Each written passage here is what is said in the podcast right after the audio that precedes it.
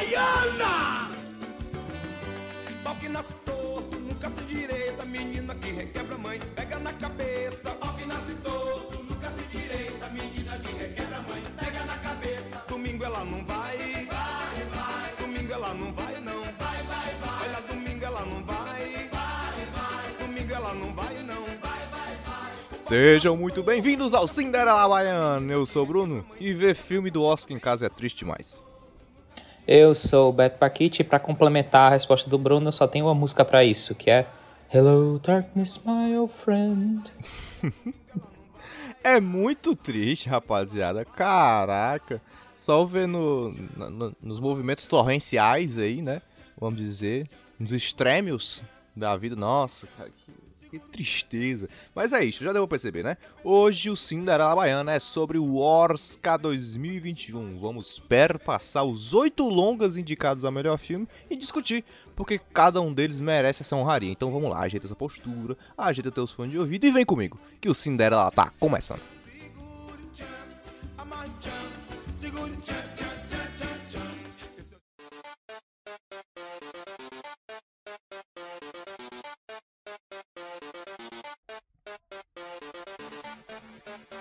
o seguinte, pra começar aqui, a gente tem que contar logo, já que estamos falando de Oscar, que no domingo de Oscar, nós do Cinderela Baiano estaremos ao vivo e em definitivo na Twitch. Na minha Twitch, Twitch, Twitch, ok? bitch. que tá aí na descrição, twitch.tv barra Bruno Pax, que é a minha Twitch. Inclusive faço lá lives semanalmente, várias, várias, várias, várias vezes. Então siga lá, twitch.tv barra Bruno Pax. Se você não souber como se escreve, tá aí na descrição. Mas é Bruno com dois N's e Pax, P-A-C-S, é isso. É, e a gente vai transmitir lá, vamos ver se a gente vai transmitir ou não o Oscar, mas nós vamos estar junto com vocês lá no momento do Oscar, discutindo tudo o que acontecer, todos os ganhadores, quem tava faltando, ver o em memória, chorar quando a gente vê o em memória. Então vamos estar juntos lá passando por essa emoção, né? Já que a gente não vai poder estar todo mundo junto presencialmente por causa do virulento, vamos estar pelo menos em casa, cada um, sofrendo junto pela internet. Então, Beto Baquite, vamos falar um pouquinho do Oscar e vamos ser sinceros, é um ano meio triste, vai pra isso?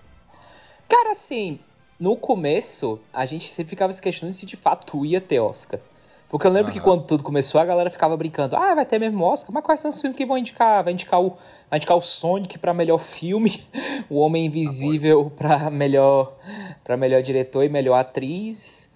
E, mas, assim, quer queira, quer não, pelo bem e pelo mal, tem Oscar. De fato, é um Oscar mais é, fundebre, barra triste, barra é, sem empolgação dos últimos tempos.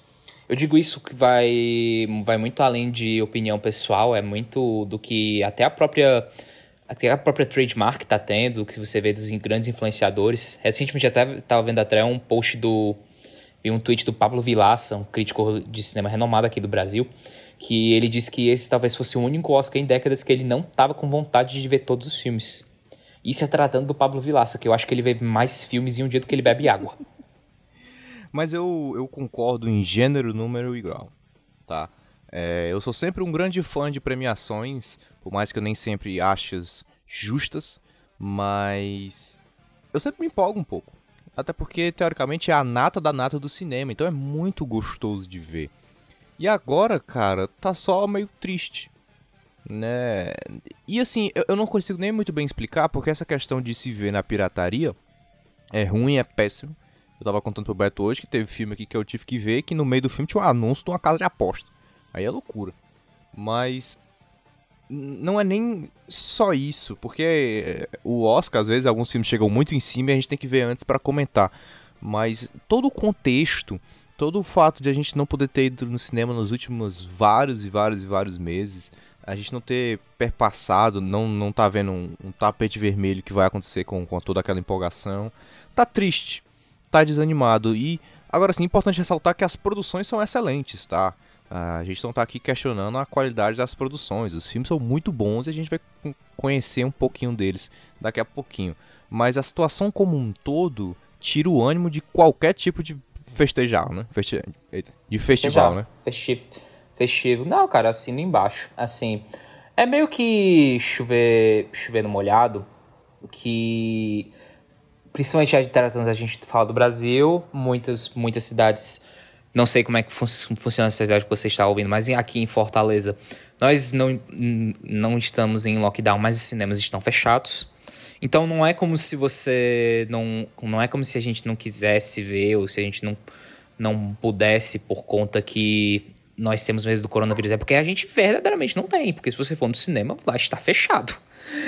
E assim, o que o, o que o Bruno tava comentando acerca de que, tipo assim, ah, cara, não é muito uma questão de, tipo, questão de só questão de torrent, questão de qualidade de filmes. Cara, tipo assim, ver filme no torrent, no torrent meio que é chovendo molhado, mas virou-se uma situação em que você meio que acaba sucumbindo, porque não tem pra onde correr. E eu digo isso não é nem por questão de tipo assim, ah, é porque você não quer gastar 30 reais no VOD. Mas é porque não, nem tinha VOD, dispo, VOD disponível. O Nomadland eu tive que ver, eu tive que ver no Streamio. E é interessante porque dos dos oito filmes, eu só, eu só vi um no cinema. Que foi o Judas e o Messias Negro. Que eu vi, inclusive, foi interessante, porque eu assisti dois dias depois de eu declarar, decretado lockdown. Pois é, esse privilégio eu nem tive, né? Eu não tô habitando os cinemas desde que começou esta, esta catarse coletiva, essa loucura. É, os únicos que eu vi legalmente são os que estão disponíveis em streaming, né? O, o, o Make, o Som do Silêncio, o Som do Silêncio e o Set Chicago, né? Dois pela Netflix e um pela Amazon Prime. E, e, sendo sincero, eu achei que até teria mais filmes de streaming.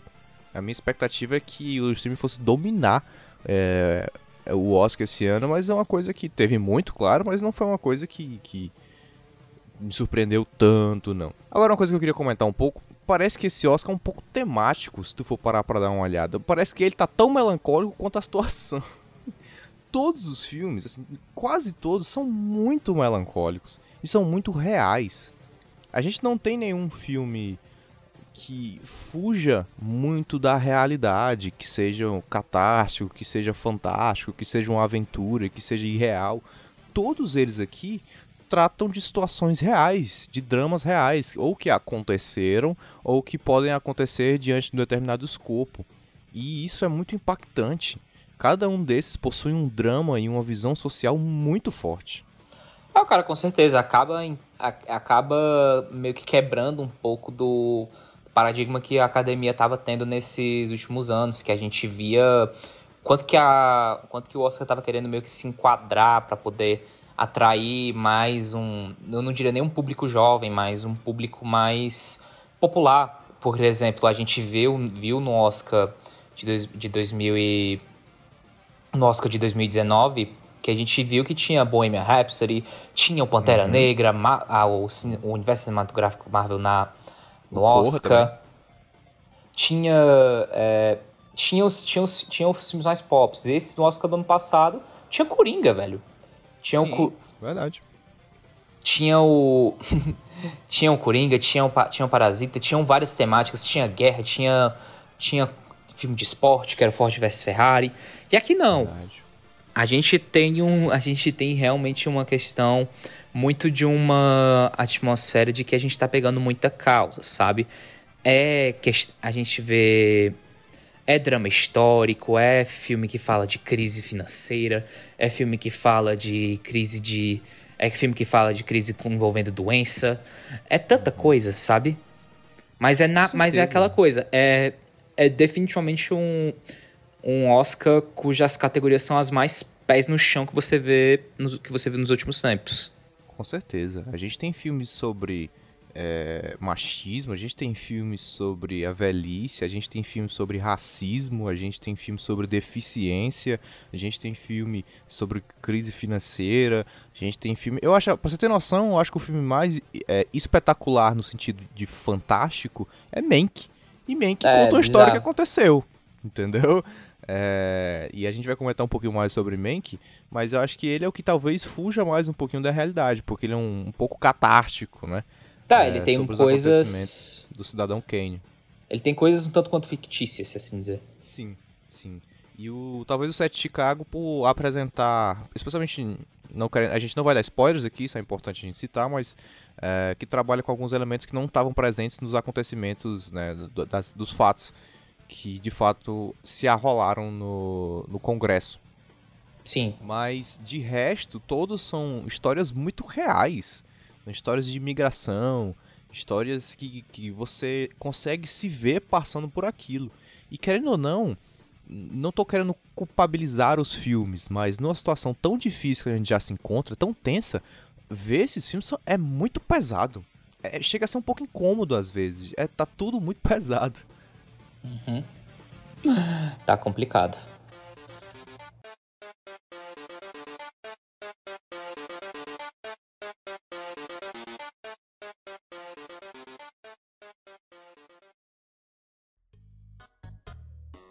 É.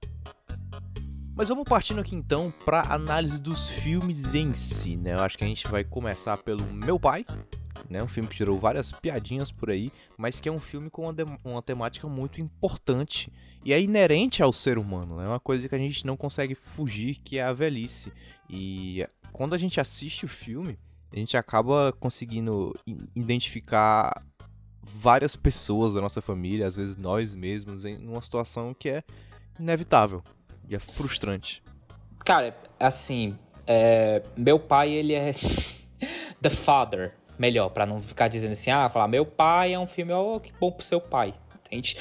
Mas uh, The Father, ele é um filme que de todos, assim, talvez ele seja o que mais, o que você mais consegue se identificar, porque, cara, independente do tamanho da sua, da sua família, independente do quão jovem você é, você não, não, você não obrigatoriamente vai passar por vai passar por por ter um parente que tem Alzheimer, mas você vai ter sim alguma dificuldade, vai vai já teve que conviver com algum parente que já estava chegando numa idade mais avançada, que já estava passando começando a ter alguns pro, certos problemas, estava começando tá começando a esquecer algumas coisas, já não é mais o mesmo.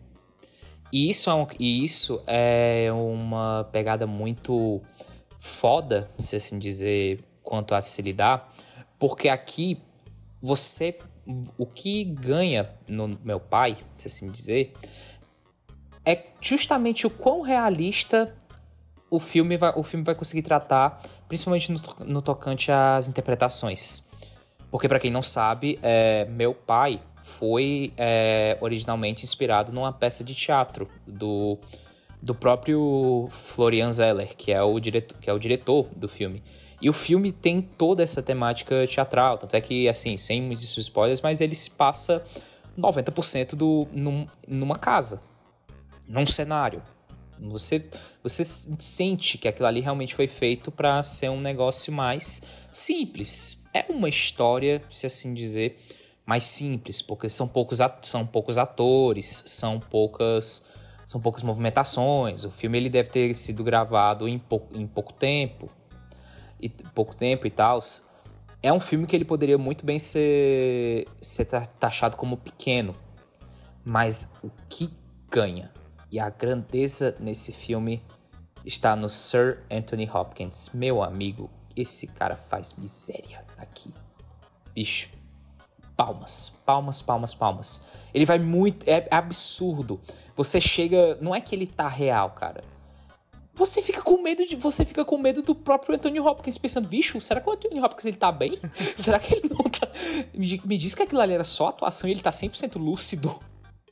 Caramba. Não, com certeza. E a questão, né? Quando a gente bota dois atores de tanto peso como o Anthony Hopkins é há muitos anos e como a Olivia Colman tem se tornado cada vez mais, né? Inclusive é uma pessoa que está presente nos últimos Oscars aí com, com sempre muita chance, muita presença na premiação.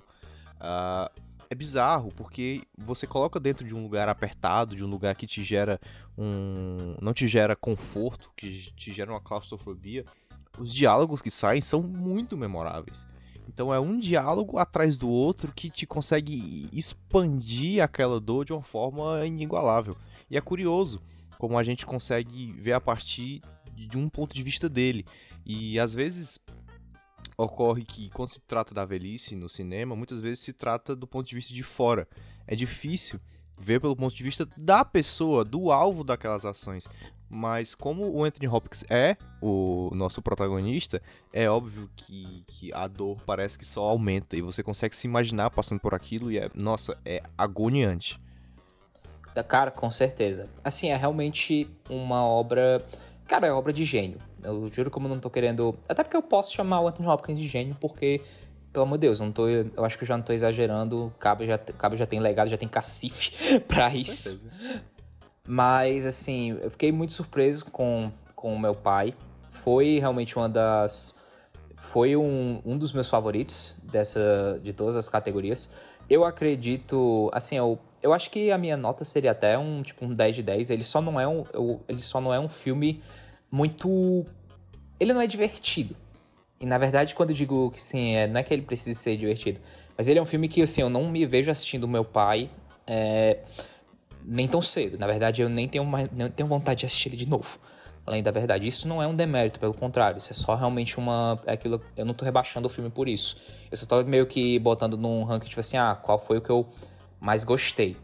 Mas assim, é, vamos falar também, vamos puxar aqui um pouco a sardinha para as premiações. É, porque é, o filme ele tá indicado a seis categorias, conseguiu a, a façanha, é um dos filmes mais, mais indicados dessa premiação. Melhor filme, melhor ator, melhor atriz coadjuvante, melhor, melhor roteiro adaptado, melhor edição e melhor é, design de produção. É muita coisa. É muita, muita coisa. coisa. E vamos lá. Existe uma possibilidade dele sair com muita coisa e também existe a possibilidade dele não sair com nada. Com nada. Além da verdade. Porque, assim, é, melhor filme, eu acho que não, eu acho que não vai. Tanto, na verdade, não é que eu acho, não vai. Porque a gente está tratando aqui de um cenário de apostas. Você analisa todas as premiações possíveis.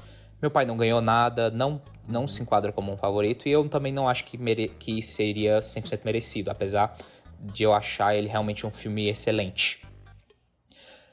Melhor, melhor atriz coadjuvante, eu gostei muito da interpretação da Olivia Colman. É uma interpretação muito, ela tá muito mais contida. Você vê que em momento algum ela, ela ganha nas feições, ela ganha no, no trabalho corporal, ela não tá lá só pra. Ela não tá lá por conta de uma, uma atuação explosiva. Isso foi muito bom.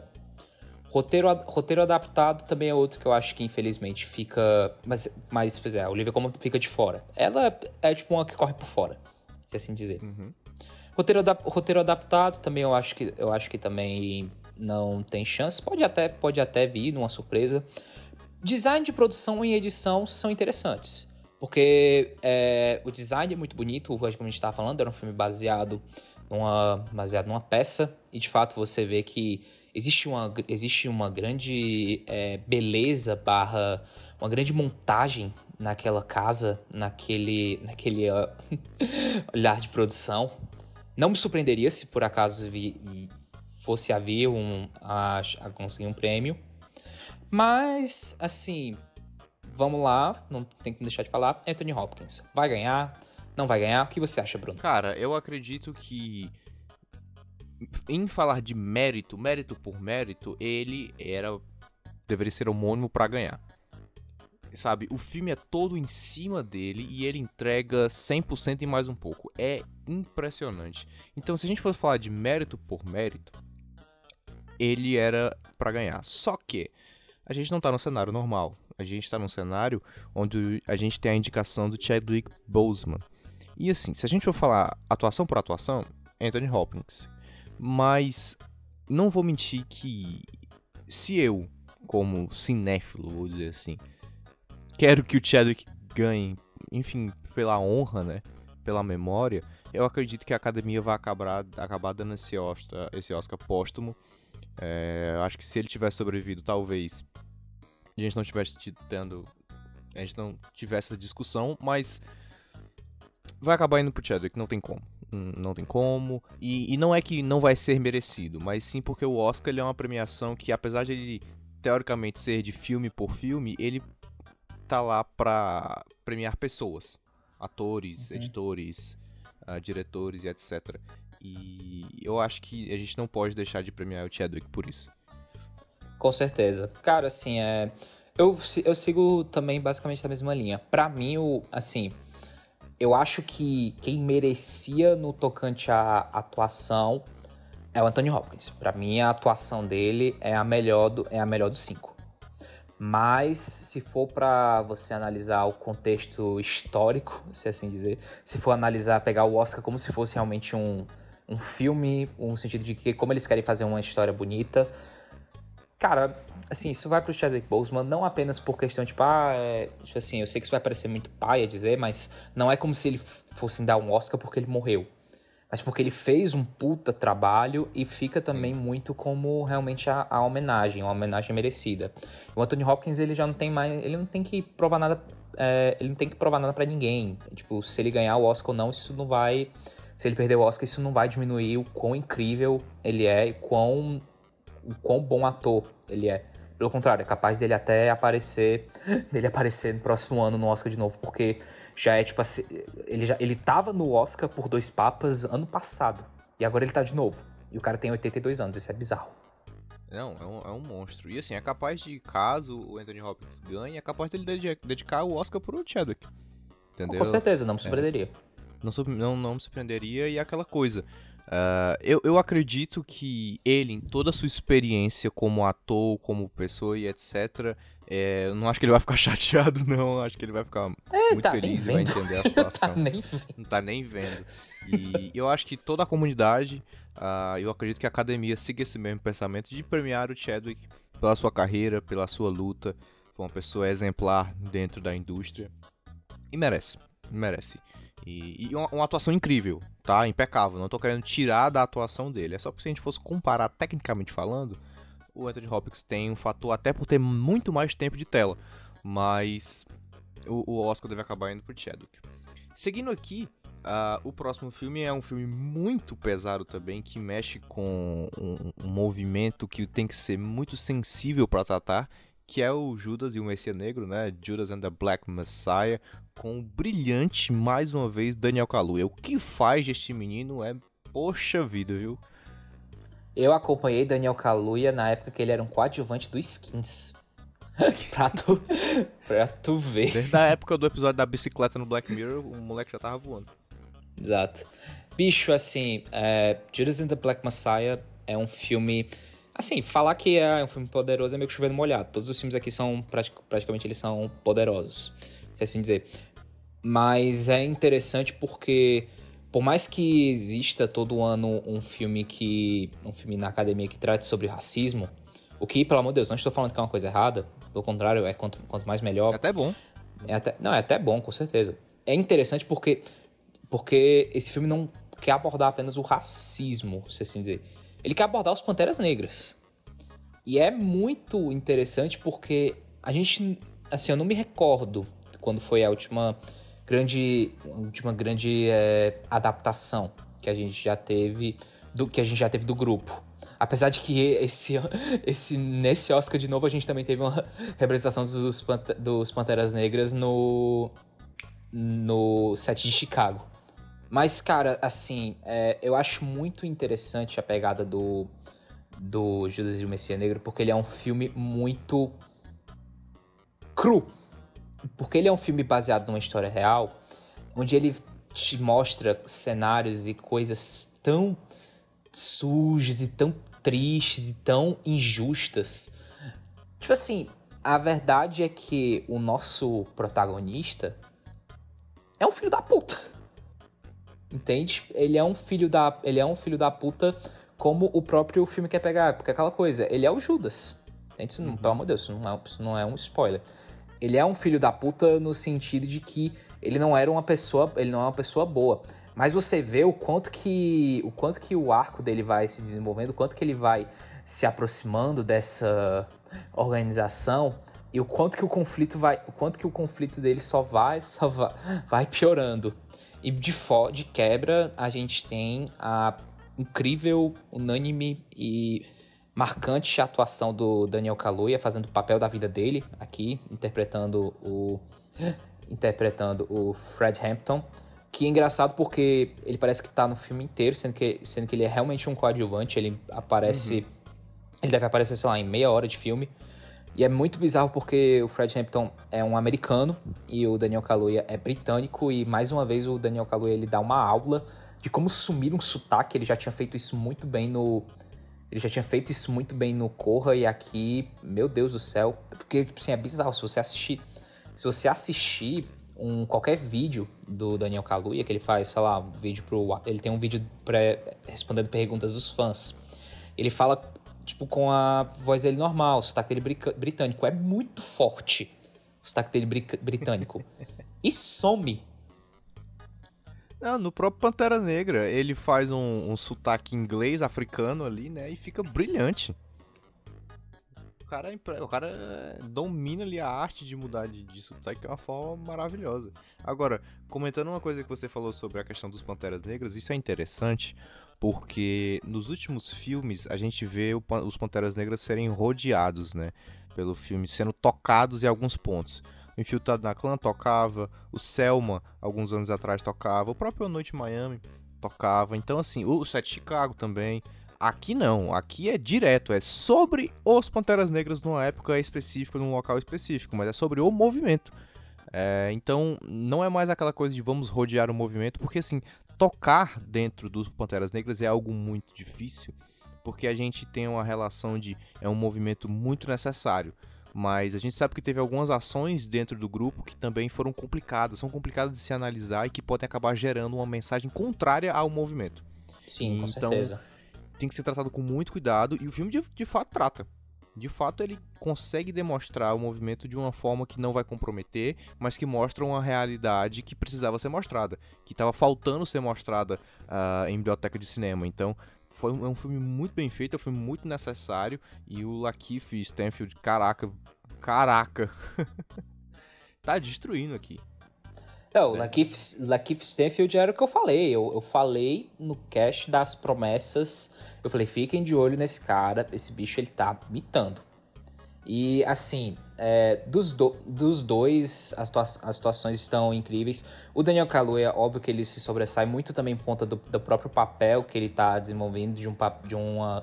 da carga que ele tem que que ele tem que trazer de, desse líder e pelo amor de Deus eu acho que realmente assim é o Oscar mais claro, não tem competição, não tem disputa, vai para ele.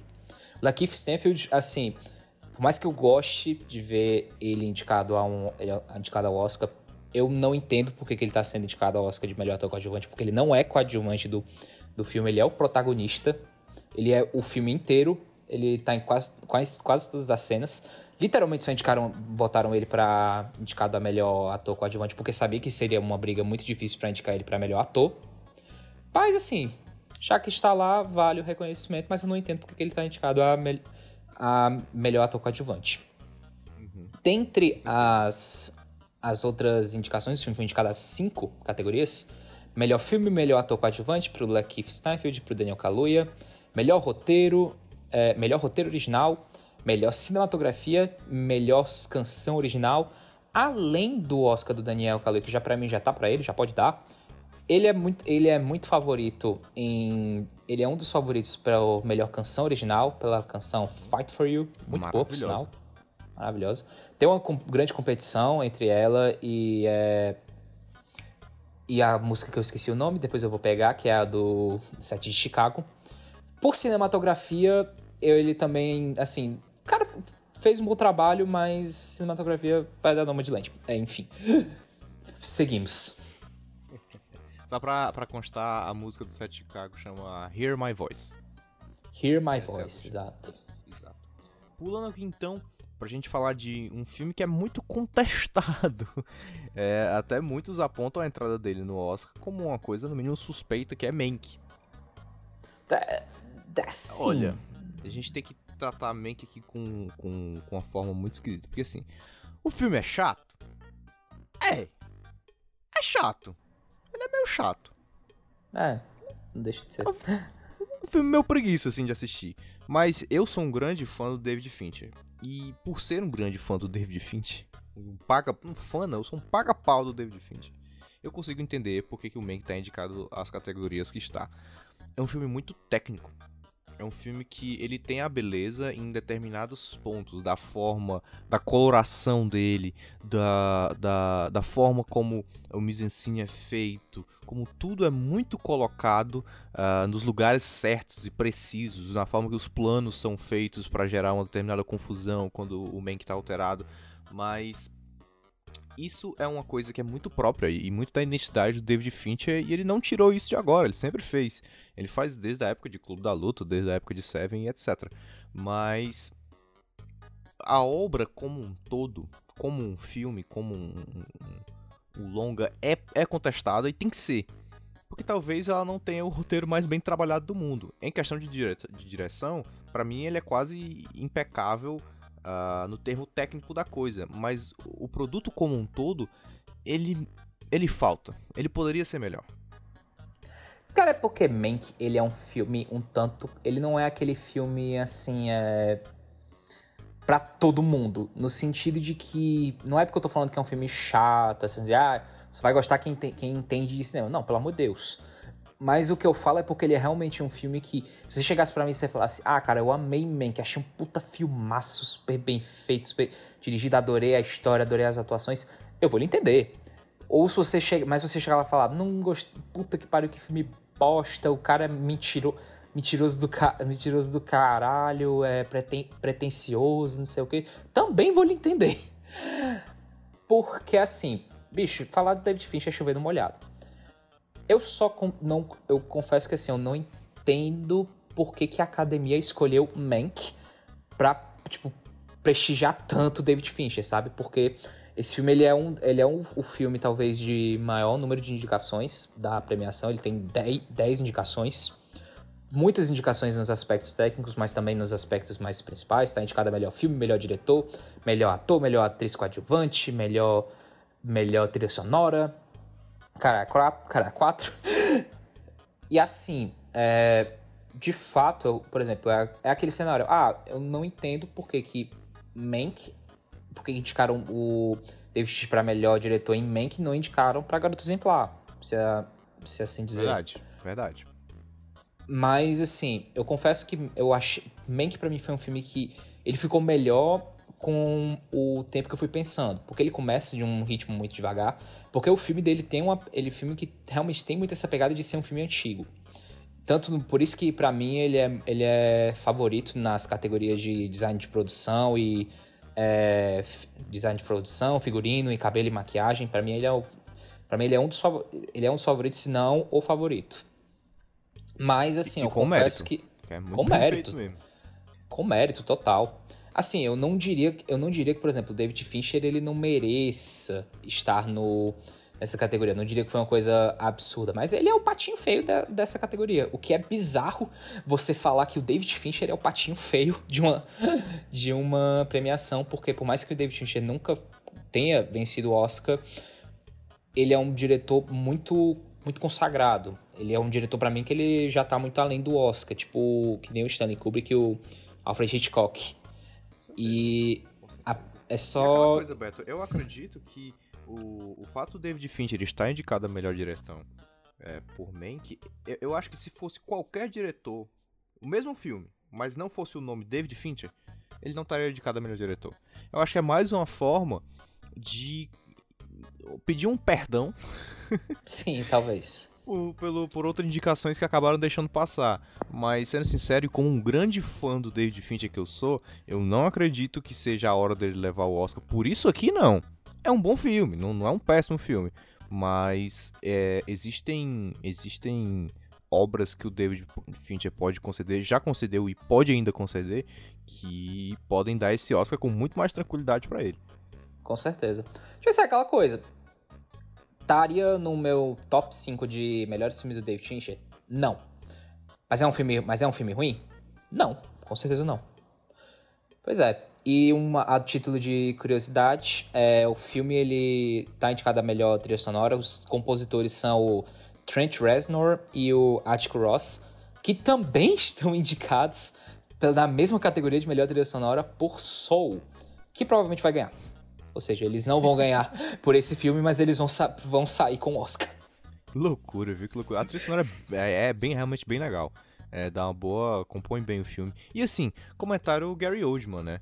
Que pra mim ele é um Aquele estrela cara parte. faz miséria, meu Deus do céu. Exato. Pra mim, ele consegue pegar um roteiro que é- é- não chega a ser fraco, mas ele é incompleto e ele preenche os buracos do roteiro de Mank.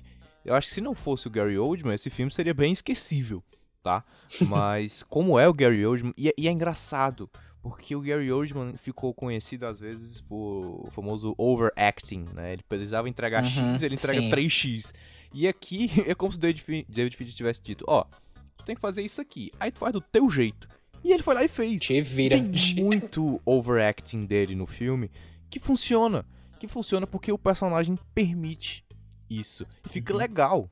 Fica curioso. Então, é, é uma, uma história que é monótona de, de acompanhar, o que não quer dizer que seja ruim, porque a gente vai falar de Nomadland ainda, que é um filme que alguns vão considerar monótono, mas isso não é ruim. Uh, Mank é, é monótono, mas um pouco ruim. porque é monótono sem razão. Existem motivos, ah, a gente pode pensar num 2001 Odisseia no Espaço, que tem várias cenas de contemplação, várias cenas contemplativas, que tem motivos para que elas sejam contemplativas. Existem pausas e respiros nos filmes que são dadas para gerar reflexão. O Mank não, é é como se eles só quisessem não diminuir o filme mesmo, sabe, a- o tempo de duração.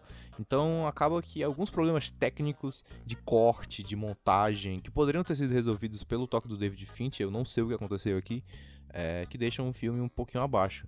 É um grande filme, mas pela equipe e pela proposta também, poderia ser bem melhor. Com certeza. Seguimos. Seguimos, seguimos pra gente falar de um filme que quando foi anunciado, ninguém conhecia muito, né? Ninguém tinha muita noção antes dessa época de premiação de o que era Minari. Ah, a gente sabia que era um filme de, de produção sul-coreana, que na verdade não é. Ele é um filme de produção americana.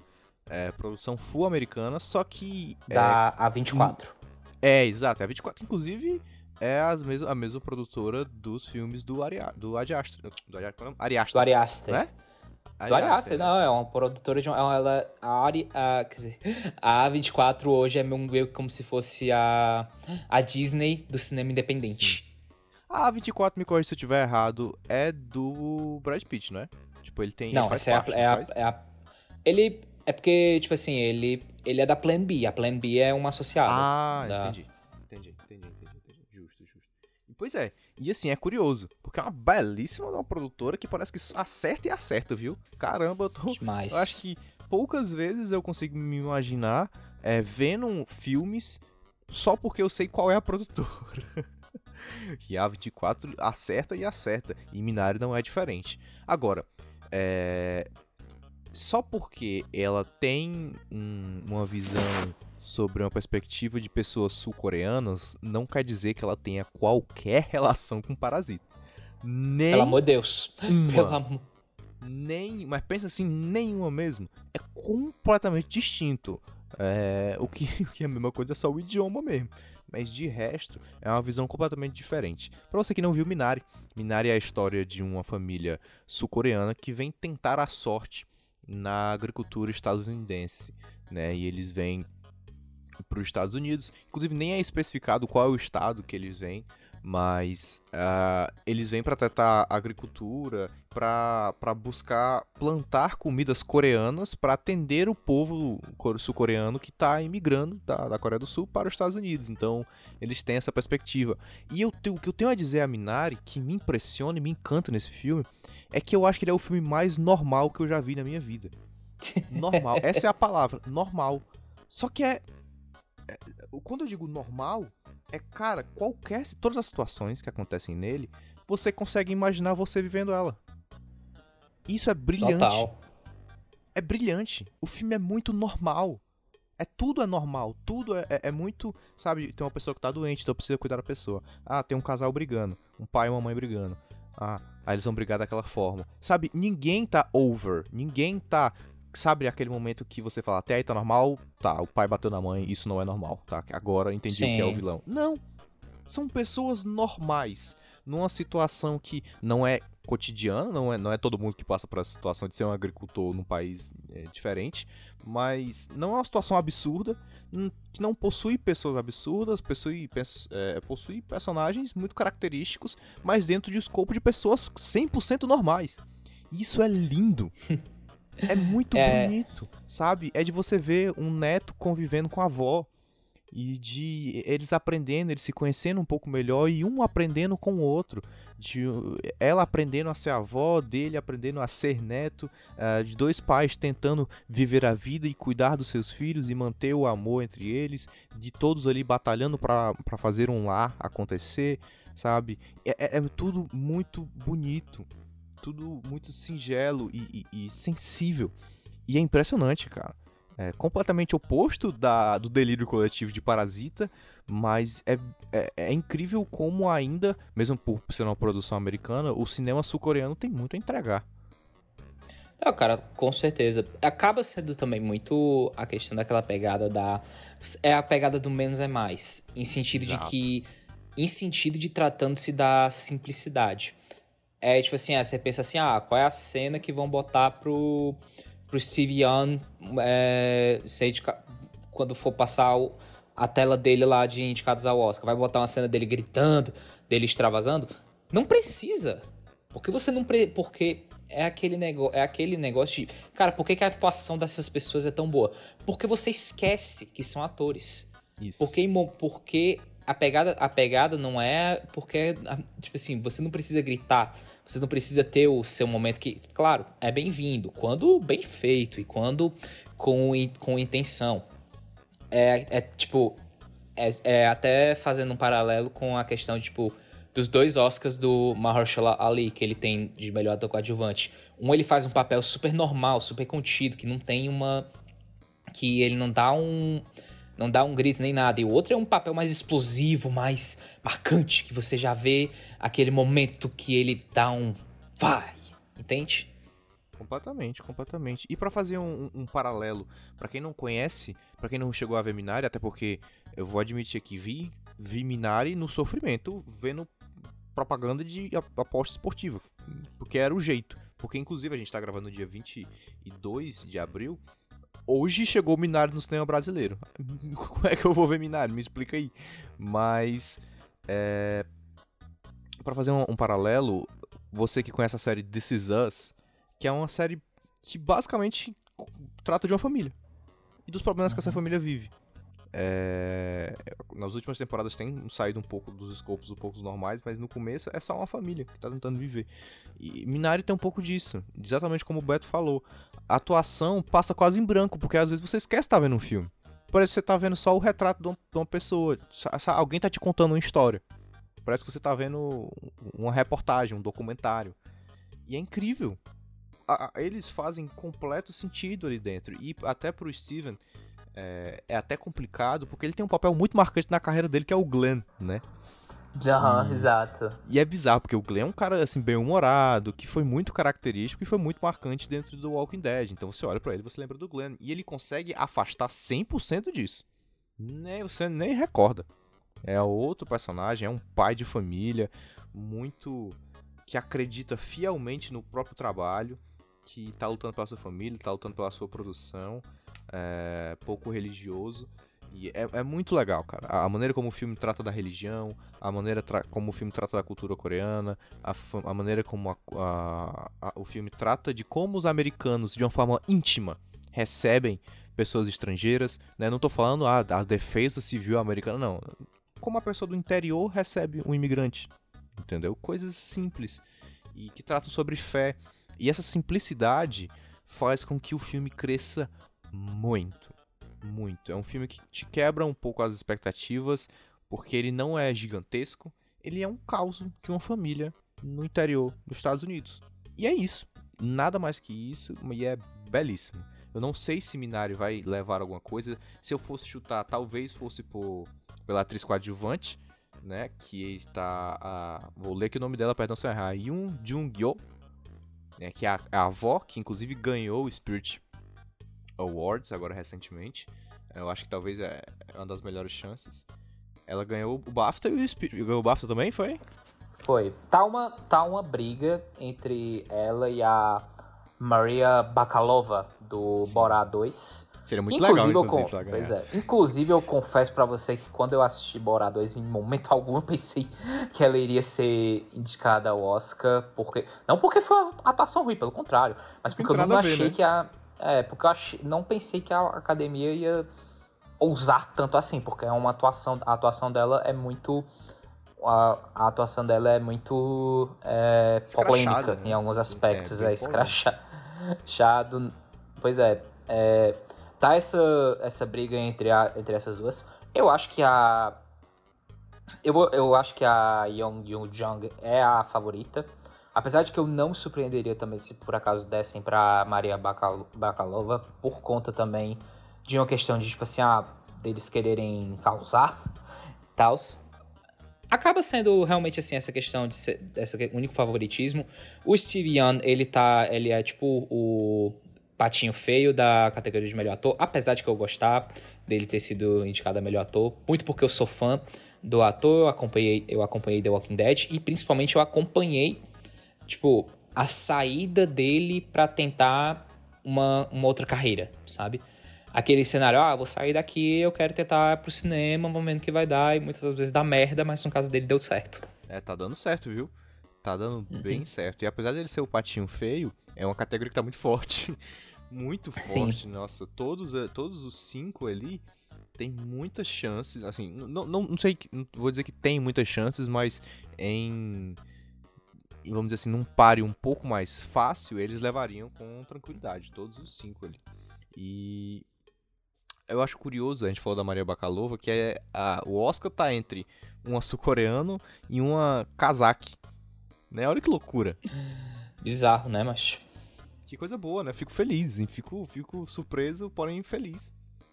Bem legal o, o Oscar tá começando a abrir os olhos para fora do circuito comum americano inglês, né? E partindo agora então pro favoritaço. Esse é o filme que uh, tá gareando várias produções, várias, várias premiações e é possível e provável que ele leve muita coisa nesse Oscar, que é o Nomadland. Nomadland, da nossa queridíssima Chloe Zhao. Um filme dirigido e escrito por, por uma mulher, estrelado por uma mulher. E, vamos ser sinceros, talvez realmente o melhor filme dessa categoria. É um filme assim que, cara, falar de Nomadland é um filme um tanto quanto. É difícil eu vir aqui falar para você de Nomadland porque eu não vou chegar pra, uma, pra um cara na rua e falar, assiste Nomadland. Porque é um tipo de filme que não é para todo mundo. No sentido, no sentido de que você pode assistir, mas poucas são as pessoas que vão apreciar. O que vão dar o devido aprecio que esse filme merece. Cara, porque é um filme muito, assim, no que o Bruno tava falando acerca do Minari, que era um filme que assim, ah, menos é, menos é mais. Esse aqui, tipo, é simples, mas na própria simplicidade é uma coisa estrondosa de grande, cara, sabe? Com certeza. Eu acho, eu nunca pensei que eu vir, que eu veria um faroeste contemplativo e gostaria muito. E gostaria muito.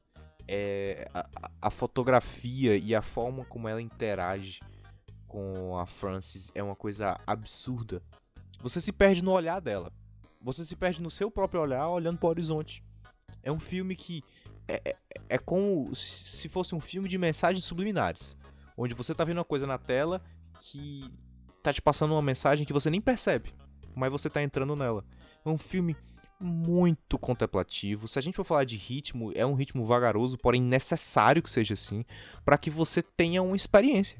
É um filme que é uma experiência. Além de fotos seguidas que vão passando na tela, é um filme de mensagens, de diálogos sucintos, mas poderosos. E na, dentro da temática uh, que o Nomadland aborda, a questão da grande recessão, de ter perdido tudo, numa viagem pelo oeste americano, né, como um, uma nômade moderna, vamos dizer assim, uh, é uma abordagem que poderia dar muito errado se caísse no ostracismo, se virasse escrachado, mas não vira não vira. E, e isso causa um, uma sensação de poderia muito cair no lento e vagaroso, mas não cai. É, cara, com certeza. O que é realmente um, um tanto quanto incrível, se a gente for parar pra. Se a gente for pra verdadeiramente analisar, ele lembra em algum. Pelo amor de Deus, se acalme quando eu vou dizer. Ele lembra em alguns aspectos o, o Borá 2. No sentido de dar do seu realismo, sabe? Porque enquanto que Borá 2 ele é literalmente um filme que ah, os caras pegam a câmera e filmam, e filmam estranhos, a, ele é um filme meio que anti-Hollywood, Hollywoodismos e tal. Esse aqui praticamente só tem dois atores, que é a Frances McDormand e o David Strat Strathairn. O resto é tudo nômade, é tudo gente que foi é tudo nômade ou gente que foi só chamada tipo pessoas pessoas que eram super iniciantes é aquele cenário. Você não tá procurando glamour, você tá querendo pegar o mais realismo, realista possível. E não é como se você simplesmente chegasse e apontasse uma câmera para uma câmera e ele ele não soubesse a câmera. Ele só fica tipo assim, ah, cara, vou aqui te filmar, age naturalmente. Entende? E é isso. E é bizarro de tão bom que tão bom que são os atores entre aspas ah, eu tô falando da Swanky, eu tô falando do Derek, da Linda, meu Deus do céu. Incrível. Mas é, é nessa comparação com o Borá você foi muito feliz porque é, essa parte documental dele é muito real. E ela torna a situação da personagem da Frances ainda mais natural dentro do ambiente. Que é, era muito fácil de você colocar ela ali e você claramente perceber que ela estava fora por ela estar em um holofote, ela tá fora do ambiente natural. E não. Parece que ela sempre esteve ali.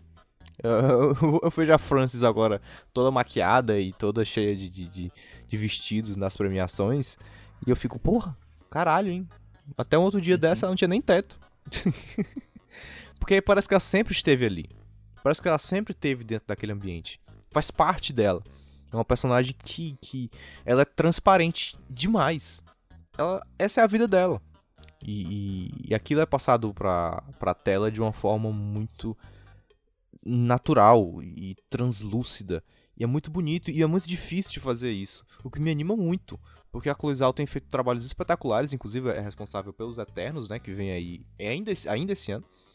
Uh, e, e, me impressiona e me empolga o potencial que essa diretora tem. Se ela fez isso com um orçamento relativamente pequeno, com uma equipe pequena e mais com uma intenção tão boa, imagino que ela não vai fazer com, com um pouquinho mais de dinheiro. não, cara, com certeza. Com certeza. É engraçado porque é aquilo que eu tava falando. Você olha pra Chloe Zhao, até pela forma como ela se porta nas entrevistas da, das premiações, você vê que é realmente uma pessoa muito simples. Mas, sim, é interessante porque num filme tão simples ela consegue fazer um estrondo. Entende? Ela consegue fazer um estrondo com com o visual, com as filmagens, com as interpretações que ela consegue extrair, de, que ela consegue extrair dos atores e dos não atores. Bicho, assim, é palmas, entende? E assim, vamos, vamos dar aqui o, um veredito. Nomadland ele tá indicado a seis categorias, que por mim, se desse a todos para todas as seis, eu acharia justo, tava de boa. tá indicado a melhor filme, melhor, dire... melhor diretor, melhor direção, na verdade, se assim dizer, porque é melhor atriz, melhor roteiro adaptado, melhor cinematografia e melhor edição. Pra mim, é, assim, na verdade, não só pra mim, mas pra todos, pra até, tipo, pra todas as instituições, é melhor filme, melhor direção, se não for pra Normalidade de Dante, é Zebra. Porque tá tudo, tá tudo se encaminhando, não é porque ele de fato é os outros não mereça, mas é porque você não consegue enxergar para outro, para outro que possa bater de frente, bater de frente com essa categoria. O que vai acabar quebrando um certo tabu que a gente tem, porque a Chloe Zhao vai se tornar, se Deus quiser, a segunda mulher, a diretora, a vencer o prêmio de melhor direção, que antes só tinha sido dado para Catherine Bigelow pelo Guerra ao Terror. Além disso, a gente tem a, a gente tem a Frances McDormand, que é uma, uma das favoritas, apesar de não ser a, eu não diria que ela é 100% favorita. Eu, eu acho que ela, ela para mim, ela tem grande chance de ganhar, porque é uma interpretação muito, assim, ela é, é o tipo de atuação que, se a atuação dela não desse errado, desse errado o filme dava errado. Com e certeza, ela é alma. Ela, ela é alma total. E assim, como o filme, o filme tá 100%, tá 100% nela, o filme é aquela coisa, se o filme deu certo, se o filme ganha disso, é por conta da Frances McDormand, além da verdade, além, além da Chloe Zhao. É, é a, essa dupla, entende? Mas eu, eu diria que eu diria que pode ganhar, mas eu não sei. Eu acho que se ganhasse não me surpreenderia nem um pouco. Roteiro, ro, é, roteiro adaptado, infelizmente eu acho que também vai, vai ficar de fora. Cinematografia e, e edição não me surpreenderia nem um pouco, principalmente cinematografia. Eu acho que cinematografia, cinematografia vai para Nomadland, o que o Joshua James Richards fez é incrível, assim. É uma aula. É uma aula, não preciso nem falar de qual cena que eu tô falando, aparece no trailer. Sim. Mas eu acho que é isso. Eu acho que vai acabar levando três ou, três ou quatro filmes, quatro prêmios no máximo. Incluindo o, o principal, o Astro da Noite. Principal, melhor. melhor o principal. Merecido. Melhor filme, Merecidíssimo. Merecido. O melhor filme vai pra Nomadland. É uma, é uma aula de, de tecnicismos que a gente tinha visto de várias formas diferentes, mas ver de uma forma tão contemplativa, eu acho que faz tempo que a gente não tem um, um, um filme dentro desse escopo, né? Tantos filmes é, rápidos e dinâmicos, que eu não estou aqui dizendo que são ruins, de maneira nenhuma. Cada um tem seu mérito, mas da maneira como o Nomadland fez, contemplando a cinematografia de uma forma tão bonita, cinzela e estrondosa, sem precisar de diálogos fortes, de diálogos gritados ou coisas assim, apesar de serem fortes, é, tava faltando. E ela trouxe de volta essa categoria do Oscar, que é bem legal. E a gente passando pro próximo aqui, um dos filmes que é completamente contrário a Nomadland, eu acho que esse é um dos filmes que mais salta aos olhos, que é o Bela Vingança, ou Promising Young Woman, que é um estrondo de desconfortável, mas incrível. É, é, é, aquele tipo de filme que é muito desconfortável de assistir. Muito mesmo. Mas você. Ele não é desconfortável como o meu pai, que ele é, ele é desconfortável de ser dramático. Ele é desconfortável por, por pelo visceral dele, né? Pela, pelas cenas bem viscerais, é, demonstrativas. Mas é um filmaço. Um filmaço. Importantíssimo também. Eu acho interessante o Promising Young Woman porque quem vê o, o trailer do, do filme, você pensa que é tipo um filme de terror. Ou é um filme de. ou que é um filme de suspense você não, você não dá muito porque você acha que é realmente assim, só mais um filme de só mais um filme de você pensa, tipo assim, aquela coisa, eu tava vendo, eu achei que eu tava vendo Doce Vingança. Não, nem que eu tava vendo o filme, eu vi o trailer, eu achei que era um era um remake de Doce Vingança. Sim. Ah, com certeza tem muita inspiração, viu? Tem muita tem muita inspiração, mas assim, cara, Promising Young Woman, ele ganha muito na questão gráfica, se assim dizer, porque enquanto a gente está falando de muitas coisas contidas, a gente vê uma atuação da Carrie Mulligan que é muito do, do muito visceral, é muito do grito, é muito do não do grito literalmente, mas é uma é aquela pessoa que você vê que tem seus grandes momentos de brilhar, sabe? Se você for analisar quais são, ah, tipo assim, ah, cara, momentos assim que a que você olha e fala, pronto, tá aí, eu indicaria ela por conta disso. É o filme todo, além da é a atuação toda, é o papel da vida da é o papel da vida da Carrie Mulligan. E assim, o, o filme ele realmente assim, o objetivo dele principal não é nem necessariamente ser um bom filme, mas é te deixar te deixar é, desconfortável e ele faz isso muito bem. Muito por conta de que a tema, a pegada que ele quer fazer, que ele quer te dar, que é toda essa questão da, que é toda essa questão de abusos barra barra violência, violência contra a mulher, ele é feito de uma, de uma abordagem muito diferente, porque a gente tem uma mulher na, na direção que é a Emerald Fennel. Ela comanda a direção, comanda o roteiro, produz, além de uma porrada de gente. A Margot Robbie, inclusive, é uma das produtoras, das produtoras do filme. E assim, É interessante porque se no momento que eu. No momento que eu pensei. que eu. Antes de eu ver o filme, pensei, ué, esse filme vai ser indicado ao Oscar mesmo? Hoje em dia eu fico. Poxa, tá aí? Curti. Curti o fato de estar no Oscar, sabe? Com certeza. E, e, é incrível, porque assim, é um filme que é pesado em sua temática, mas ele não, não é pesado com o roteiro. Porque ele usa um, um véu de humor ali, um véu de sarcasmo, que te conduz para uma coisa que a primeiro momento pode parecer leve e besta, mas ele tá denunciando uma realidade que é, é, é muito. Uma realidade que é muito real é foda, mas é uma realidade que acontece muito. O estupro e, e toda a questão uh, do feminicídio e, e, enfim, todas as questões que, que rondam uh, o movimento são tão demonstradas aqui de uma forma leve no sentido humorístico e sarcástico, mas pesado no sentido visceral das cenas. É um Mortal Kombat militante, isso é maravilhoso. é incrível. Verdade. Não é? E, e, e, por um momento é, é, é bizarro, como no trailer é, ele passa um filme quase de terror, e na verdade ele não é, não chega nem perto de ser isso. Mas ele é um terror psicológico dentro de uma comédia de humor negro.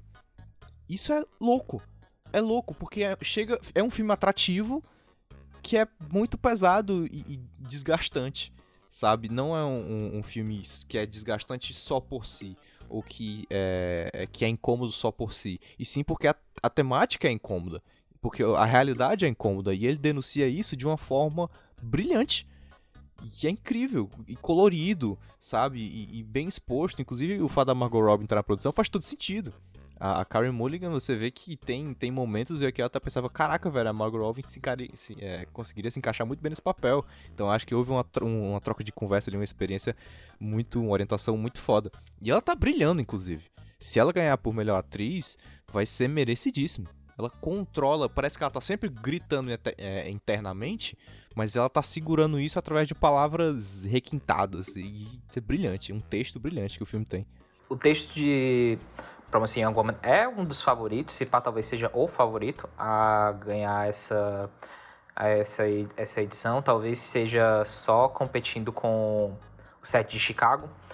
Mas, assim, não me surpreenderia nem um pouco se levasse, muito por conta do texto ser muito bom, mas porque tá, tem se levado também uma quantidade boa de premiações. A Carrie Mulligan também é uma, também é talvez a grande, grande favorita, uma das, na verdade eu não diria que tipo assim, é 100% para ela, mas eu acredito que se fosse para eu fazer uma aposta, eu acho que eu, eu acho que iria para ela. Com certeza, com certeza. E assim, cara, é... a Emerald Fennel, que é um nome completamente novo, 35 anos apenas, certo? E se eu não me engano, é a primeira produção dela como diretora, não é? Eu acho, eu acho que como diretora sim, porque ela é atriz, né? Ela apareceu em The Crown, apareceu em várias. Acho que na própria Garota Dinamarquesa. Ela fazia um papel importante também, se eu, se eu estiver bem lembrado. Mas eu acredito que como filme, Não, como direção, é, é, a foi primeira. A primeira. Foi a primeira direção dela de longa-metragem. Ela já longa, tinha, sim. Ela já, tinha, é, ela já tinha dirigido um curta. Foi o primeiro, é o primeiro longa-metragem dela. Pois é, mas é, é impressiona impressiona, porque não é um filme. É um filme que poderia ter problema de ritmo, pela ser a primeira experiência dela, e por estar tá tratando de uma questão que é difícil você trabalhar em um pouco tempo que o filme tem. É complicado, não é fácil você mostrar todas as faces sem parecer apenas ódio. Porque poderia virar isso, concorda comigo? Que uhum. o, o filme ele tá numa linha ali que quando a gente fala. A gente não vai entrar muito na questão de feminismo, até porque nós não somos mulheres e não é o nosso lugar de fala de estar tá comentando seria, sobre isso. Mas existe uma um tanto visão, quanto errado. Com certeza. Mas existe uma visão sobre o feminismo de algumas cabeças mais fechadas e conservadoras de que o feminismo uh, não não está pregando a igualdade, sim as mulheres como superiores. E a ideia não é essa, a ideia é mais a questão igualitária mesmo. Mas o filme ele tá sobre uma linha tênue que poderia transgredir a um ódio. E ele não faz. Sim. E ele, ele corre esse risco, ele corre. Mas ele não é irresponsável. Ele consegue tratar o movimento de uma forma que o movimento é preservado 100%, é só elevado. Em nenhum momento ele é prejudicado dentro, porque poderia ser um negócio meio sádico, de certa total. forma. Poderia ser. É, e assim, vamos lembrar que ele tá tratando com questões que acontecem, com, que acontecem diariamente com muitas mulheres. Então poderia criar um, uma. Um, não uma fantasia, mas uma sugestão que poderia gerar muitos problemas caso as ações da protagonista fossem seguidas. Mas ele trata isso com muita responsabilidade. Muita mesmo. Isso é brilhante. Porque é difícil de se fazer. Você fazer o que ela faz, o que a, a protagonista está sugerida a fazer, sem deixar isso como uma forma romântica. Como uma forma, olha, legal, vamos torturar pessoas. Uhum. Mas é, é brilhante, é muito bem feito, é tratado com muita responsabilidade e quanto mais é, prêmios Bela Vingança levar, mais feliz eu fico. Uhum. Acredito. E puxando aqui agora para o nosso penúltimo filme, mas também não deixa de ser importante, o meu favorito de, de, todos, o, de todos os indicados, o filme que eu mais gostei, assim, não é o melhor, mas com certeza é o que mais me marcou, o que eu mais é, refleti sobre. Tô falando, é óbvio, do Sound of Metal. Filmaço maravilhoso que eu achei que seria esnobadaço. Eu não tava esperando, eu achei que no máximo seria indicado a melhor ator pro Riz, pro que chorando. Cho, tipo assim, indicação chorada, sabe? Roberto, tu acredita que eu, eu tenho exatamente o mesmo sentimento que tu? Tipo, não é o melhor filme aqui, 100%, mas é o meu preferido. É o que eu mais gostei também. 100%. Cara, que filme bom. ele é muito sensível com as questões que ele trata. E sabe, você tá tão na primeira pessoa do Riz Ahmed ali que você se sente completamente perdido você não tá entendendo nada é, quando ele, ele perde a audição e você tem que entender as pessoas se comunicando por sinais e a grande maioria das pessoas não conhecem né, o trabalho de Libras, o que é uma coisa bem importante, né? Fica até a denúncia do filme de, de isso ser uma coisa que é ensinado nas escolas e etc. Mas você se sente extremamente perdido e conforme ele vai avançando nas novas prerrogativas da, dessa nova vida dele, você vai junto com ele. Que legal, cara! Você se sente tão sensibilizado pela causa, ao mesmo tempo que é um filme amedrontador e um pouco agoniante, você é, é bonito. Você caminha junto com o protagonista e o, o, sentimento final do filme é bom. Não, cara, total. Tipo assim, ele é um filme. Cara, ele é um filme para você. Ele é um filme. Ele é aquele tipo de filme do Oscar que às vezes eu falo, cara, deveria ser exibido em escola, sabe? Porque, apesar de ele ser um filme muito pesado, no sentido de, tipo, ah, tem muito palavrão, tem muita. É, tem, uma, tem momentos muito pesados, tem momentos assim de, de ameaça de suicídio, coisa do tipo. Mas ele é um filme muito bonito porque ele te dá uma lição muito boa sobre é, quietude. Assim, eu, eu vou só deixar, eu só vou deixar essa palavra no ar, não vou explicar muito além. Se vocês forem ver, se forem ver o filme, vocês vão, vocês vão entender. Cara, eu até, tipo, pois é, eu fiquei muito feliz com todas as seis indicações do, do Sound of Metal. Infelizmente, eu acredito que. Também, também com Justiça, eu acho que só vai, só vai vencer a categoria de som, que literalmente a desse ano ficou som. E com, assim, com soberba, porque pelo amor de Deus, é, é, o, favor, é o favorito e os caras fizeram um excelente trabalho. Eu, eu também fiquei muito feliz com a indicação do Paul Rassi. Já ia falar. Pode falar, então. Cara, é brilhante, assim, não tô querendo aqui dar muitos spoilers do filme, né, a gente vai fugir um pouco disso, mas ele tem uma importância que vai além do roteiro. Porque ele é um cara que bota a causa toda, o movimento todo, toda a questão de deficiência, não só auditiva, mas deficiências como algo que não é um problema sabe? Chega um ponto em que não é mais um. Ele consegue enxergar aquilo não como um problema, mas sim um modo de vida diferente. E é muito assim: uhum. uh, pessoas que têm deficiência uh, auditiva, ou de visão, ou enfim, a deficiência que for, uh, com, com, comparado a, a um ser humano que não tem, muitos vão achar que aquela pessoa tem menos. Ela perdeu. Ah, ela perdeu um membro, ela perdeu um sentido. Ele consegue enxergar isso e ele consegue transmitir isso não só para o personagem do Riz Ahmed, mas para nós, para o público, como não, ele não tem a menos, é só diferente. Não é que uhum. um tenha mais e o outro menos. Não, são diferentes, estilos de vidas diferentes, escolhas de vida diferentes, que talvez não tenham acontecido por escolha, mas agora vai ser a minha escolha manter. Agora vai ser a minha escolha encarar isso de uma forma que isso faz parte da minha vida agora. E eu vou me adaptar. Isso é lindo demais. É, é, é, um, é uma mensagem que é, é, é, é tão necessária sabe? Você vê uma pessoa que, que, que sofre com determinada deficiência, determinado problema, determinada doença, e você fica com pena, né? Não é, não é por culpa, não é porque você é uma pessoa ruim, mas porque você enxerga que aquela pessoa tem menos. Não, cara. Sim. É, é, é apenas diferente. Ela vai ter que lidar com consequências diferentes e com situações diferentes, mas não é menos nem mais. É só diferente. E que lindo, cara. Que mar... E ele faz isso de uma forma tão brilhante que é incrível. E eu acho, eu acho engraçado porque o Paul Rassi, ele nunca foi um grande ator. tipo é. assim, esse é o esse é o papel da vida dele. Ele nunca tinha feito nada muito além de um coadjuvante em algum, em algum filme e tal, ou, ou uma participação, ou tipo, fazer uma ponta num episódio de alguma série e tal. Eu acho que quando ele viu que ele foi indicado ao Oscar, ele ficou, sério, tenho nem roupa para isso. Tenho nem roupa para isso. Ele é, de, ele é do teatro, né? Ele vem do teatro. E, e, isso é transpassado no filme. Às vezes você consegue perceber é, em entrevistas, até a, a, a, número 3 lá do, do Umbrella Academy. Como é o nome dela? É, Alice? Eu não lembro bem. Ah, é a. Alison. Alison. Ela fala que estava vindo do teatro para fazer Umbrella Academy. Ela falou, é muito estranho fazer essa transição porque você não tem a resposta do público. E você começa a perceber os atores que vêm do teatro têm uma percepção diferente. E isso tá 100% aqui os maneirismos do Paul Rassi durante o filme, até porque o papel exige, são perfeitos, sabe? Você sente que o personagem ele é distinto é, da maneira como ele se comporta, não só da maneira como ele fala, da maneira como ele se comunica, mas da maneira até como ele anda, como ele se mexe.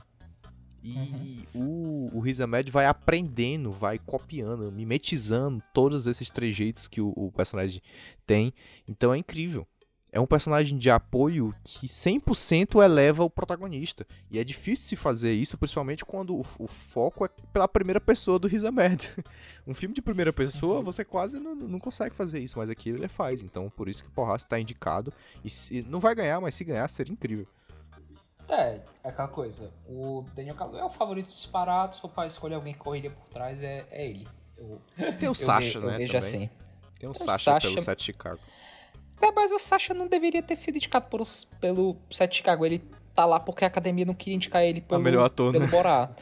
pelo Borá. É verdade. verdade é essa. Fato. Mas, mas falando dele, né? Fechar aqui com. Fechar aqui com chave de ouro. Vamos falar aqui do filme mais Oscar bait Nossa. dessa edição. Mas isso não é ruim, pelo amor, pelo amor de Deus. É, não, não é ruim. Não, não, me entenda mal. Não entenda, não entenda mal. Vamos falar do set de Chicago nosso queridíssimo Aaron Sorkin. Seu segundo, seu segundo longa-metragem, esse roteirista consagrado, um dos melhores da sua, da sua profissão. Vamos ver, vamos falar aqui o que foi que ele aprontou. Vamos lá. O set de Chicago tem uma premissa muito interessante. É, ele se baseia em uma história que aconteceu né, que é, é, o Tribunal de Chicago, onde houve um protesto que teoricamente era para ser pacífico contra a guerra do Vietnã em 1968, né? Uh, e a questão é que esse protesto ele reuniu várias pessoas de diversas causas, desde as pessoas que abre aspas hippies, é, desde pessoas dos movimentos estudantis até os Panteras Negras, enfim, vários movimentos diferentes, ou seja, várias pessoas diferentes com ideologias diferentes se unindo, ali, se congregando para um mesmo objetivo, que é ser contra e lutar e protestar contra a guerra do Vietnã. Só que esse encontro de pessoas acabou gerando um determinado nível de violência, até porque a resposta da polícia e das pessoas que eram contra esse protesto foram bem elevadas também. Uh, e a gente tem no set de Chicago, no filme, uma representação muito forte, porque todos os movimentos, todos os núcleos, todos os atores são atores renomados, atores conhecidos e com momentos e tempo de tela suficiente para ser muito característico. Então é muito forte. Todo mundo é muito forte no filme. Eu acho que eu não consigo dizer quem é o protagonista do filme. Porque todos têm tempo de tela bem divididos, todos têm a, a, a, a sua ideologia muito bem representada. Não, cara, total. Principalmente porque, se você for analisar, são muitos atores que, nas mãos erradas, poderia sair uma, uma bagunça e um negócio tão caricato. Sim. Porque é, tipo assim, é super notório que, como em qualquer. Como em qualquer filme de. filme que trata de um tribunal, que trata de uma. que trata de um caso, você vê que tem os heróis tem os, e tem os vilões. Sim.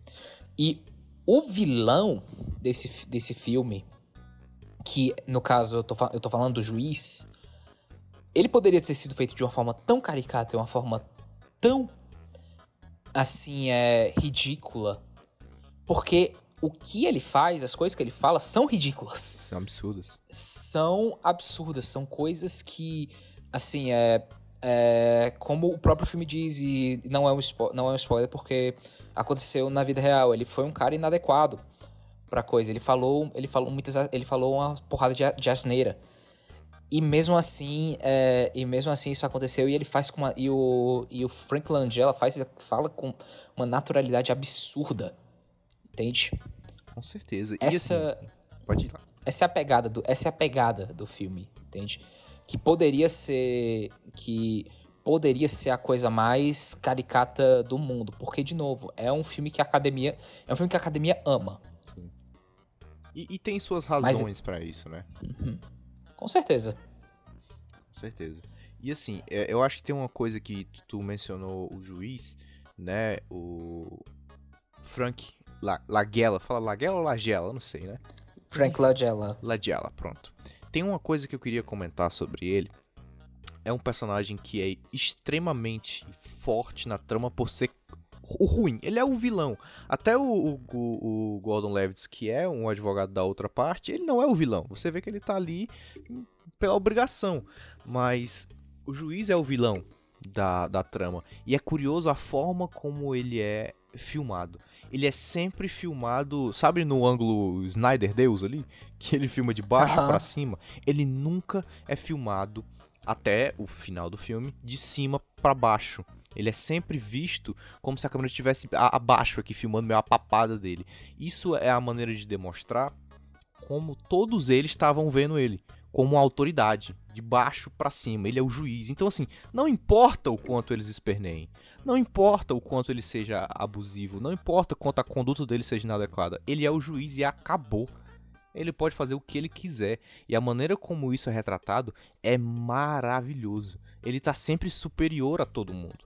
Ele nunca bate de frente, ele tá sempre numa posição que tá quebrando os argumentos e a história dos nossos heróis, vamos dizer assim. E combinado a isso, a maneira como o filme te conta a história do que realmente aconteceu, é que você não, não, não sabe o que aconteceu logo de cara. Conforme os dias do tribunal vão passando, conforme a história vai se desenrolando, você vai entender o que de fato aconteceu lá no dia do protesto. Então é curioso como você vai descobrindo tudo junto com todo mundo e o seu ódio pelo juiz só cresce e cresce. ai, ai. Não, cara, cara, total. E assim, é um filme um tanto quanto. Para algumas pessoas, eu, eu acredito que podem não. Pode não engolir, porque é um filme muito para te levantar para cima. É um filme que tem muitos seus. Tem muito aqueles momentos tipo, fuck yeah, entende? Foda-se foda vocês, aqui é justiça é como, tipo assim, a, a, cena final do filme é uma grande catarse, sabe? Que, assim, para mim funcionou.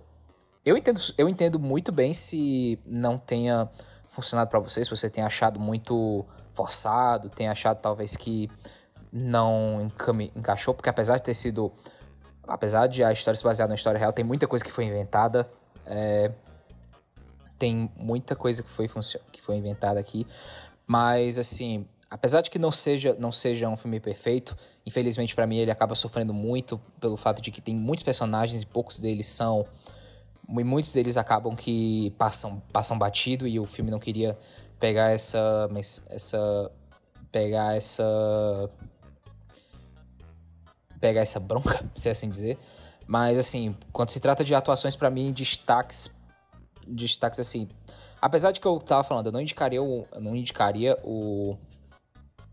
O Sacha Baron Cohen. Tipo assim, eu acho. Eu, pro, pro mim tá ok. Ele tá indicado a melhor ator coadjuvante, mas eu não indicaria ele pra essa. Se fosse pra ele ser indicado, eu indicaria ele pra melhor ator, pelo Bora, pelo Bora 2. Mas tudo bem, é aquela coisa, eu entendo por que não, não foi indicado. Eu gostei muito da atuação do, do Mark Rylance. É um personagem que, mesmo coberto de, de estereótipos barra clichês, manda muito bem. Sim. Manda mesmo.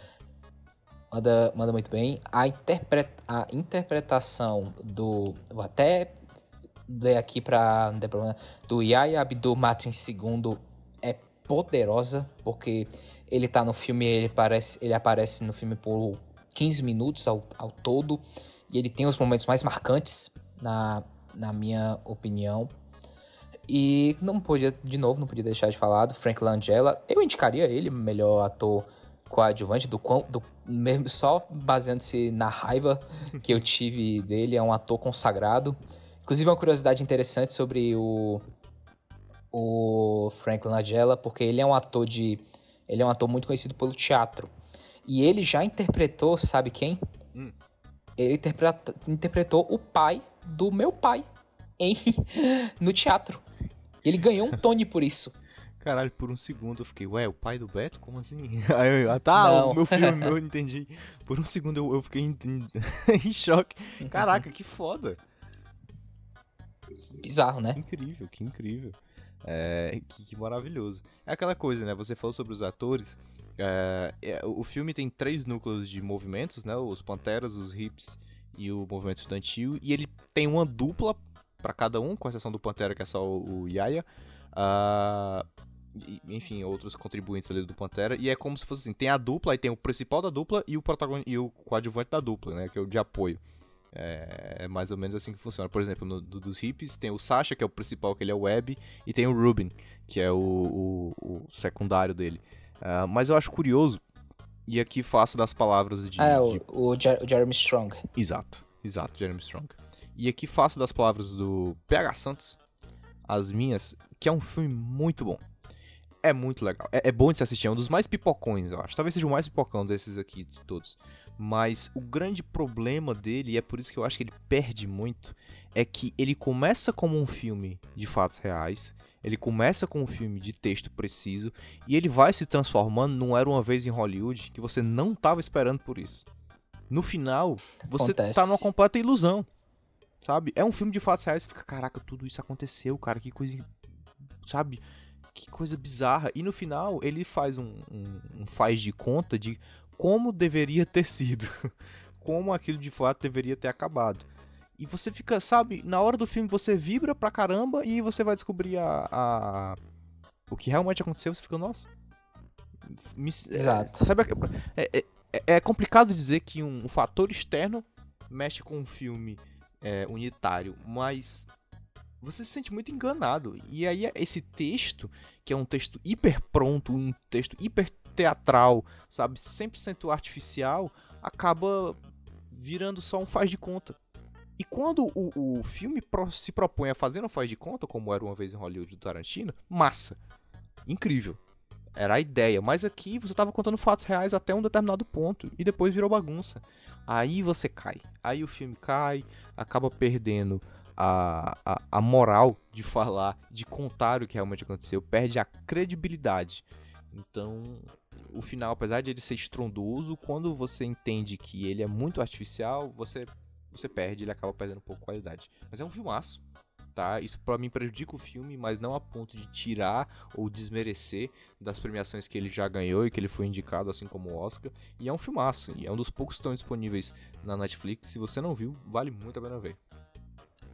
Vale muito a pena ver. Assim, eu acho que, assim, a briga tá a briga tá praticamente entre entre ele e o para melhor para melhor roteiro original tá tá praticamente entre ele e o Promising Young Woman, mas eu acho que a academia vai acabar dando pro pro set, pro set de Chicago por conta do, do tema ser algo muito poderoso, ser algo também tão poderoso e pelo nome do Aaron Sorkin, que já é um roteirista consagrado. Não Sim. sei se ele já tem um.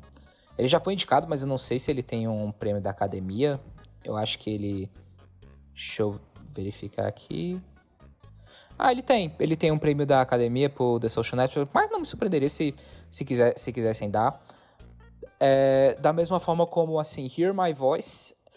Não sei se ganha, mas é a minha, a minha favorita. É linda a música. A minha, lindíssima, be, belíssima. E o. E a cinematografia é um, a questão da cinematografia e edição são categorias que também corre, correm um tanto por fora. Correm bem por fora. E para melhor filme, é aquela coisa, o Nomadland é o favorito absoluto, mas o Sete de Chicago tá bem cotado. Por ter sido talvez o filme mais popular desses oito que a gente comentou aqui, de mais fácil acesso e tudo. Então, assim, caso fosse uma votação popular, talvez ele até ganhasse. Provavelmente não vai ganhar de Nomadland, uhum. mas tá bem cotado. É, Tratando-se dos oito. Não em ordem de gosto, mas em ordem de eu acredito que esteja a votação da academia nesse momento de ser Nomadland em primeiro, o Sete Chicago em segundo, Minari em terceiro. Eu acredito que esteja mais ou menos assim. É, apesar de que o Som do Silêncio foi o meu favorito e eu botaria Minari ali também, que foi, foi brilhante.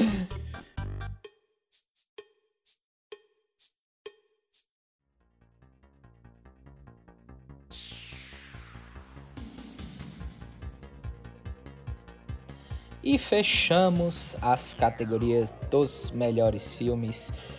Analisando aqui, você já dá para ter em base um, um compilado com, do que são as nossas apostas. A gente pretende fazer um post no nosso feed do nosso, do nosso Instagram comentando, comentando mais, falando de, outra, de outras categorias. Por exemplo, melhores efeitos visuais. Eu acredito que infelizmente vai acabar indo para Tendent. inclusive sou contra. Sou bem contra isso aí. sou, sou 100% contra o Tenet. Pra, pra onde for. O único Tenet que eu não sou contra é o David Tenet, mas todos os outros Tenets eu sou contra. é. Melhor, tipo, melhor animação, assim. Pelo amor de Deus, não tem pra, não tem pra onde correr. Eu, eu indicaria até Soul pra melhor filme, eu confesso. Também, concordo com isso aí. De deveria ter Sim. sido, viu? Uhum. E só pra finalizar, assim, é, melhor animação e curta-metragem, If Anything Happens, I Love You, me fez chorar. Meu é, Deus do céu. Muito forte. Muito forte. Eu queria citar, já que a gente tá citando alguns avulsos assim, eu queria citar Emma para melhor figurino, tá? Incrível, um filmaço Ana Taylor-Joy, te amo, é isso, mulher. Me nota no Instagram, por favor. A voz suprema do blues, né? Ma Rainey's Black Baron, que filme incrível, sabe? Um, um filme bem teatral também, uh, onde a gente tem a Viola Davis e o, o, Chadwick brilhando. Que filmaço, que filme muito bom de assistir, tá na Netflix. Emma tá no Telecine, ok? Pra quem tiver interesse. E eu queria indicar, uh, falar de um filme que tá indicado a melhor roteiro adaptado e ele é a minha torcida particular, que é Uma Noite em Miami. Tá, tá lá do, do Amazon Prime Video. E que, que filmaço, viu? que filme sobre questões raciais que elas vão no nível que a maioria dos filmes não vão. Né? É além do bem e do mal, e sim do como. Isso é muito foda. Não, cara, com, com certeza. Eu, além da verdade, estava parando aqui para analisar. Eu acho que melhor roteiro adaptado tá uma briga boa entre o Nomadland e o The Father. Eu acho que, eu acho que pode acabar indo pro The Father. Talvez, talvez. A minha, no... a, a, minha, a minha noite, a minha, a minha torcida é 100% pro Noite em Miami, mas eu sei que é, é muito complicado de competir. Até porque o, o, o Nomadland é adaptado de um livro, né? Mas tanto a Noite Miami Sim. como Meu Pai são adaptados de um de uma de uma peça.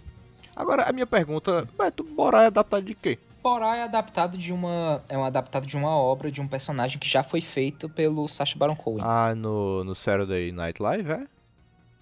Acredito que sim. Entendi. Entendi. Não, se não for pelo é porque o Sacha Baron Cohen ele já é conhecido por ter seus personagens fora fora do cinema, entende? É, eu fiquei pensando nisso porque assim, eu, eu sabia que o personagem já existia antes, mas a história é nova. Né? Teoricamente, o roteiro não existe. A não ser que se o roteiro já foi. É, enfim, não, não, não tenho como dizer aqui de cabeça. Achei estranho tá né, em roteiro adaptado, mas pelo menos foi indicado. Fico feliz. Foi indicado, eu não, acredito, eu não acho que vai ganhar, porque. É. Muito, muito polêmico pra academia. É tipo, vocês não estão preparados para isso ainda. Mas fiquei feliz demais, cara. É um filme que a gente tá Mas até cast. A gente tem cast aqui em Cinderela Baiana, se você quiser ouvir sobre Bora 2. Cara, fiquei, fiquei, gostei bastante. Então é isso. Beto Baquite, vamos finalizando aqui é, o cast do Oscar dos melhores filmes. Feliz demais de estar de volta aqui com Cinderela Baiana. Começar nossas dicas. Você tem dicas? Peraí, pode indicar, vai. Depois eu vou pensar aqui. Partindo da minha que é a minha indicação, eu vou fazer um, um- uma indicação muito da marota aqui por minha parte. Que eu vou fazer um mechan, é isso mesmo. Sabe o que, é que eu vou indicar? Eu vou indicar a minha Twitch, twitch.tv barra Bruno Pax, e também do meu outro projeto, pra você que gosta de futebol, twitch.tv barra CriseCast. A gente já transmitiu o sorteio de Sul-Americana. Quando vocês ouvirem isso aqui, ele já vai ter transmitido sorteio de Copa do Brasil. Então a gente tá fazendo várias lives por semana, lá, 3, 4 lives por semana. Tudo tá no nosso Instagram, tá? O arroba. Fala de Ceará, fala de Fortaleza, fala do Brasileirão, fala de Sul-Americano, Libertadores, enfim, fala de tudo. Crise tá aberto a todos os assuntos. Então esteja muito convidado a seguir o, o Crise no Instagram e também na Twitch, Crise, é twitch.tv CriseCast na Twitch e Crise Underline Cast no Instagram. E como eu já falei, eu faço lives toda semana na Twitch, twitch.tv barra Bruno Pax. E o Cinderela também vai começar a fazer algumas produções, por enquanto dentro da minha Twitch, a, plataforma já tá prontinha e tal. Uh, pra gente fazer algumas coisas, reagir a, a- a séries, comentar um pouquinho sobre os episódios, talvez futuramente sobre os episódios da série da, da Marvel. E a gente vai começar domingo agora pelo Oscar. Então fica de olho no nosso Instagram, Cinderela Baiana, né? Dois N's no Baiana, que a gente vai estar divulgando tudo direitinho para você não perder nadinha. E a minha indicação, puxando também um pouco pra essa questão de Oscar, mas assim, pra, uma, pra algo que vai muito além do, do próprio Oscar. Eu gostaria de indicar pra vocês é. Sabe quem? Eu vou indicar pra vocês a coletânea disponível da Netflix do Shaun o Carneiro. Caralho! Brincadeiras, brincadeiras à parte, o Shaun Carneiro é um, é um desenho britânico muito conhecido de animação são stop motion, já tá, já tá ao ar há, há muitos, muitos anos. Ele tem o filme indicado ao, ao Oscar agora, que foi o Shaun Carneiro Farmagedon. e eu gostava pra caralho, e eu gosto até hoje, porque é um humor muito engraçado desses de slapstick. É um, é um personagem que não fala. Hoje ninguém fala, é um filme, um filme dos desenhos são sem vozes, sem voz, você ri das situações, você ri da, da desgraça alheia, vale muito a pena, de verdade. Pra quem for, se você é criança, se você é adulto, indico a, a série de curtas e os dois filmes, o Shaun, o Carneiro e o Shaun Carneiro Farmagedon, que inclusive os dois foram indicados ao Oscar. Exato, exato. Agora, eu gosto de Shaun Carneiro, eu só fico muito indignado, e eu vou ter que ser aqui sincero com a minha indignação, porque Shaun Carneiro, ninguém tira isso da minha cabeça. Shaun Carneiro, a Fazenda Contra-Ataca, tirou a indicação do Demon Slayer. É isso, Tá, falo mas tu ainda tem dúvida? de- Tu ainda tem dúvida? Falo mesmo. certeza. Tirou a indicação do Kimetsu no Yaiba Mugen Train, que é considerado, em questão de animes de indústria, um do melhor filme de anime de indústria já feito na história do Japão. E não foi indicado, estou aqui indignado. Eu entendo, de verdade. Porque eu, porque eu acredito. Porque se não fosse pelo Oscar, provavelmente ninguém iria saber que esse filme existe. Exato. Do. Do. É, né? Carneiro. Exato, exato. Uhum. Mas é isso. Cinderela Baiana vai ficando por aqui, como eu já falei das redes sociais do Cris e as minhas, a gente fala aqui também das redes sociais do Cinderela, então ó, arroba Cinderela Baiana com dois N's no Instagram, Cinderela Baian no Twitter, Cinderela Baiana no TikTok, Cinderela Baiana no YouTube, tá cheio de vídeo lá, tá saindo vídeo pra caramba lá, hein? Então Cinderela Baiana em todo canto, é, qualquer dúvida pode chegar na nossa DM. Também tem o nosso e-mail aí, se você quiser mandar dúvidas, perguntas, é, conselhos amorosos, dicas de filme, o que você quiser, dinheiro, o que você quiser mandar, fique à vontade. Nosso e-mail tem escrito comercial na frente, mas está aberto para todo o público. E é isso, Beto. Fechamos? É isso, fechamos. Um abraço, meu povo. E não vão pro cinema agora. Não. Porque isso aí. provavelmente deve estar fechado também. Valeu, rapaziada. Se cuidem, é isso aí. Até mais. Acabou. Valeu.